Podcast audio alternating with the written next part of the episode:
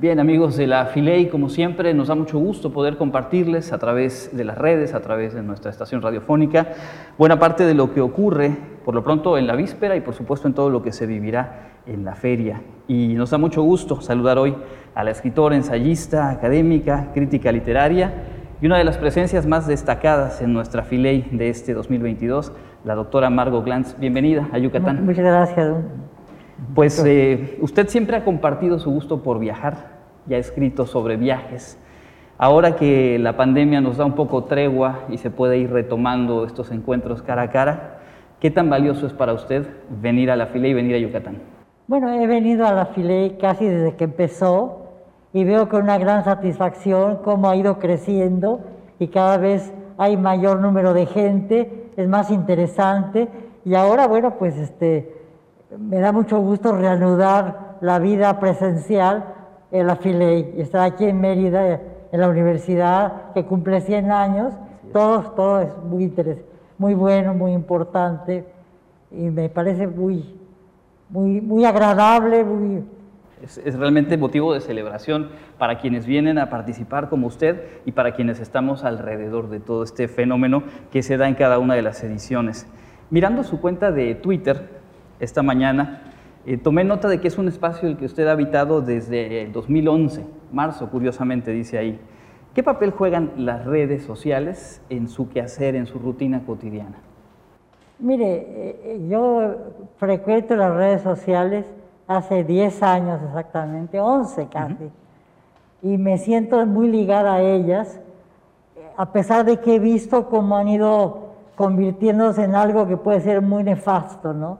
Es decir, al principio era una especie como de juego en el que uno podía participar a través de pensamientos breves, porque había 140 caracteres, y era una especie de desafío de tipo literario también, porque era la posibilidad de decir algo en muy pocos caracteres que fuese interesante y ir atrayendo la atención de otros tuiteros, ¿no? Cosa que me sucedió al grado de que ahora tengo bastantes seguidores, ¿no?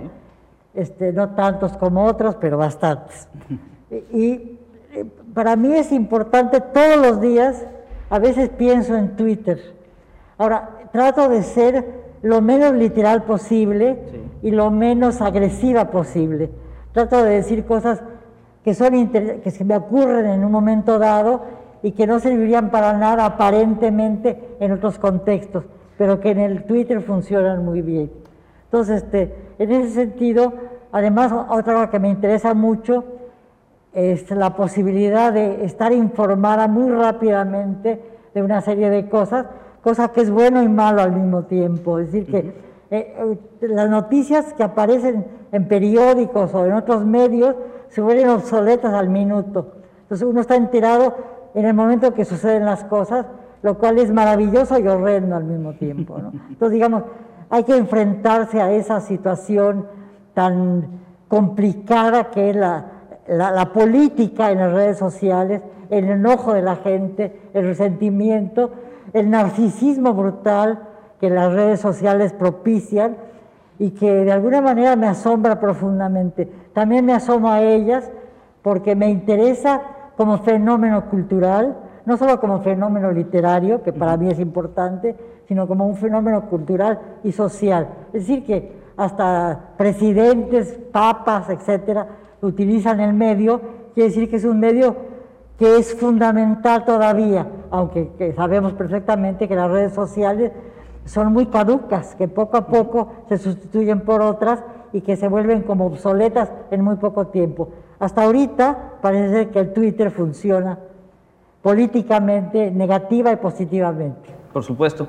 Justo hace un par de días se tuiteó usted eh, su odio al corrector.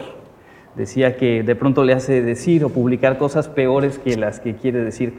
Hoy sabemos que mucho de lo que vemos a través de las redes sociales está determinado por algoritmos, por inteligencia artificial, y me pregunto si la palabra, si el diálogo, los encuentros corren peligro o simplemente hay que irlos entendiendo en esa dinámica que nos describía hace un momento. Hay, por ejemplo, muchas posibilidades con el Twitter. Yo pertenezco a unos chats que analizan obras importantes. Estuve en un chat en donde analizamos todo Esquilo, Sófocles, ahora Eurípides, ya no estoy ahí, pero veo las, los, análisis y estoy muy metida en, en, la, en, el chat sobre Melville, Moby Dick, que es muy, muy interesante porque leemos un capítulo diariamente. A través de eso me he conectado con gente muy inteligente, muy interesante, que utiliza el Twitter de una manera muy creativa, no de una manera destructiva. Entonces, para mí es importante también literariamente como profesora, como docente, poder trabajar textos que para mí son importantísimos y que he trabajado en clase en la universidad, pero que se trabajan de una manera muy diferente, con muchas voces a partir del Twitter, ¿no? Entonces, en ese sentido también me parece importante. Otra cosa que yo entré al Twitter porque políticamente me pareció un medio muy, muy valioso. Empecé porque cuando la primavera árabe en el 2011 permitió que muchos jóvenes que estaban totalmente oprimidos por los, sus regímenes pudieran expresarse. Todo terminó muy mal y acabaron pues con más censura, pero me pareció importante como una salida política este, que se podía explorar. Aparte, como insisto, que para mí lo más importante es el aspecto literario, creativo que tiene el de Twitter. Justo en esa realidad global a la que nos asomamos hoy por hoy a través de, las redes sociales de manera inmediata, como usted ya lo decía, eh, ¿cómo mira lo que está ocurriendo en Ucrania? Justo estamos a punto de que se cumpla un mes de las hostilidades. ¿Qué preocupaciones y de dónde tomar quizás algunos atisbos de esperanza ante lo que se vive en ese contexto? Bueno, mire, yo soy de origen ucraniano porque mis padres nacieron en Ucrania cuando Ucrania era Rusia, es decir, mi madre no hablaba ucraniano, de mi padre me enteré que hablaba ucraniano cuando estaba a punto de morir, porque le volvió la lengua la última semana de vida, pero ellos eran realmente este, habían vivido en un mundo ucraniano-ruso, a pesar de que Stalin, por ejemplo, cometió actos de una violencia brutal que murieron más de 10 millones de ucranianos, que por otro lado eran muy antisemitas. Y mis padres sufrieron enormemente también por el antisemitismo de los ucranianos. Así que mi relación con Ucrania es una relación muy entrañable y muy complicada. Ahora, pienso que no es posible que suceda lo que está sucediendo y que no estemos con Ucrania, que además es curioso que un, un país que fue muy adverso a los judíos tenga ahora un primer ministro judío sobreviviente del holocausto. Todo eso a mí me parece como muy fascinante y por otro lado estoy totalmente de acuerdo en que Putin está cometiendo unos errores terribles y está matando a la gente a, mansalva brutalmente por un capricho, ¿no? Entonces estoy absolutamente a favor de que Ucrania sobreviva y que, ojalá Putin no sobreviva. En, esta actualidad en la que vivimos, la presencia, la voz de las mujeres se reclama cada vez con más fuerza y toma un lugar central como corresponde, como siempre habría correspondido. ¿Cuál es su sentir al respecto del momento que vemos? Mire, siempre he sido feminista. El feminismo es muy amplio, hay muchas formas de manifestarse. Yo he tenido la mía sin participar en partidos, sino a través de mis escritos, pero pienso, como todos, pues un lugar común casi, que el feminismo es una de las mayores revoluciones de este siglo y que creo que va a ser imposible impedir que el feminismo no altera la situación mundial. Y eso trae una cantidad de animadversión contra las mujeres que es muy, muy lamentable y por otro lado es un fenómeno interesante de advertir. ¿no? Es decir, el problema de, de los roles masculino, femenino, ahora que se ha roto porque hay una cantidad de, de, de no desviaciones, porque sería una palabra absurda, sino muchas posibilidades de manifestar la sexualidad, creo que las mujeres, en todos los sentidos, vamos a cambiar las cosas, estamos cambiándolas al grado de que nos tienen pavor. Hay que ver lo que ha pasado en los 8 de marzo eh, en todo el mundo y en México también específicamente, ¿no? Cierto.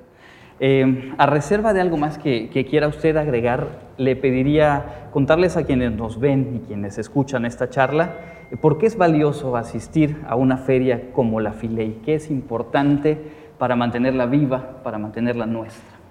Mire, durante la pandemia hemos tenido la mala suerte de vivir sumificados. aparecemos en pantalla, yo, yo he estado en muchas ferias internacionales y muchas veces he estado presencialmente en esas ferias y estos dos años han sido totalmente a través de la pantalla. Volver a, Yucatán, a la feria, al Alfiley y al Congreso de Mexicanistas, para mí es una satisfacción enorme porque podemos compartir una serie de puntos de vista que me parecen muy importantes y cada año, por ejemplo, los mexicanistas, a partir de la doctora Pot, crean este, temas muy, muy importantes, muy interesantes en los que uno puede participar. Este año estamos ante el problema de la utopía, un tema pues muy candente en este momento, en que por lo general las utopías han terminado muy mal. Vemos, por ejemplo, lo que pasa en Nicaragua, lo que pasa en Cuba, lo que pasa en, Turquía, lo que es decir, países que se suponía que iban a tener este, una salida maravillosa porque eh, eh, había habido una revolución que rompía con cosas tremendas. Y vemos lo que está pasando, por ejemplo, en Nicaragua. Yo estuve en Nicaragua cuando acabó la revolución sandinista y mire lo que es ahora Nicaragua. Entonces es una utopía que se acaba. Entonces yo ahora participar en la utopía, en este congreso sobre la utopía, hablo de un simulacro de utopía que es una utopía personal. Pero creo que es interesantísimo oír a otras personas que, que manejan ese tema, que es un tema que sigue siendo profundamente vigente y que de alguna manera jamás se va a acabar, porque la utopía es por eso, algo que no se va a realizar totalmente. Entonces, me da mucho gusto. Pues le agradecemos mucho este tiempo con nuestras audiencias y siempre bienvenida a la WADI, a la FILEI. Muchas gracias. Muchas gracias.